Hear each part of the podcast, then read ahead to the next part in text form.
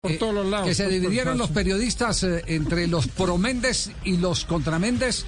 El presidente de Independiente Bueno. Santa Fe, que, que puso el dedo en la llaga, Fue- que no ha dicho ninguna Abrió el mentira. programa todavía. Que no ha dicho ninguna No, mentira. no, no, no, es verdad, no, no Sí, dijo, no, no dijo mentiras. Eduardo Méndez eh, ayer decía River es un club, eh, ¿cómo era? Que cae bien en no, con privilegios. Protegido, Consentido, consentido, consentido, ese, ese es el, Es el término. Consentido, bueno.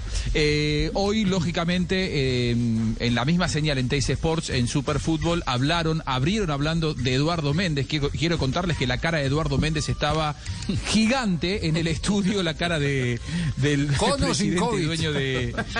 eh, yo, yo creo que era ah, previo, previo. Ah, previo, bueno. porque se lo veía bien, ¿eh? se lo veía Sí, bien sí. plantado, con una sonrisa y todo. Buen semblante, Sí, entonces. sí, con un muy buen semblante. Y Diego Díaz, el conductor del espacio, eh, lo trató como si fuera Caruso Lombardi, un vendehumo. Escucha.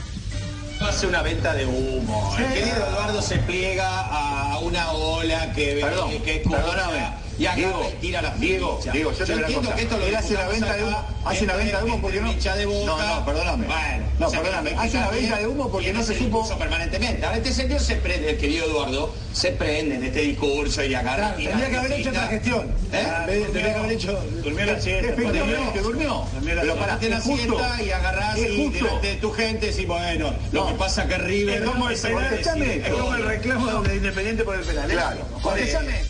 El que intentaba interrumpir a Diego Díaz, que decía eh, Eduardo Méndez es un vendehumo, es Tony Serpa, Sí. el, el- el- el- a ver, el que lleva adelante las banderas de boca en el programa, el lado derecho del programa es Tony Serpa, y ahora sí él va a hablar, y en realidad él lo que hace es defenderlo a Eduardo Méndez, diciendo que claramente al conjunto de Santa Fe lo perjudicaron.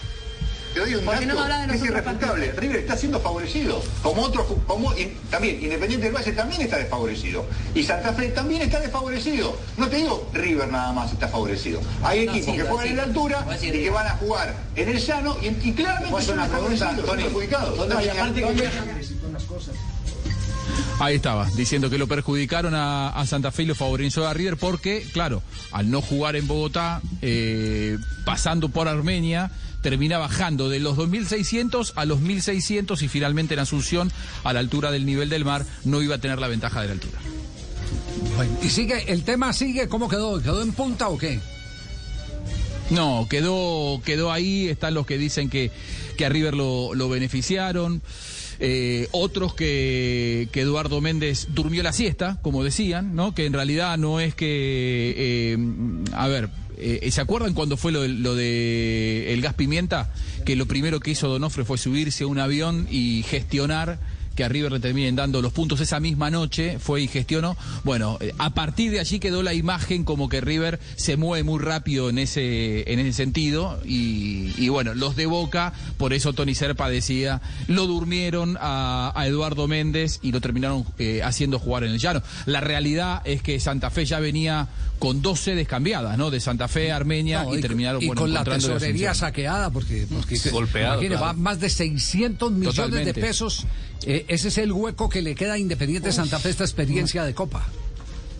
Con lo que iba a pagar las, las deudas, porque es un equipo que, que tiene que está en reorganización. Está pagando, claro. Claro, está en reorganización. Pa- Para, para, para eh, Méndez, eh, eh, eh, como presidente de Santa Fe, uno entiende el dolor y, y cual- y comprende cualquier reacción que tenga sobre el particular, porque, porque definitivamente sí le dieron un golpe sin eh, oportunidad al chiste. Sin poder chistar. Golpe Y- bajo. Y en el momento en que chistó, le abren la investigación en la Confederación Suramericana de Fútbol. Bueno.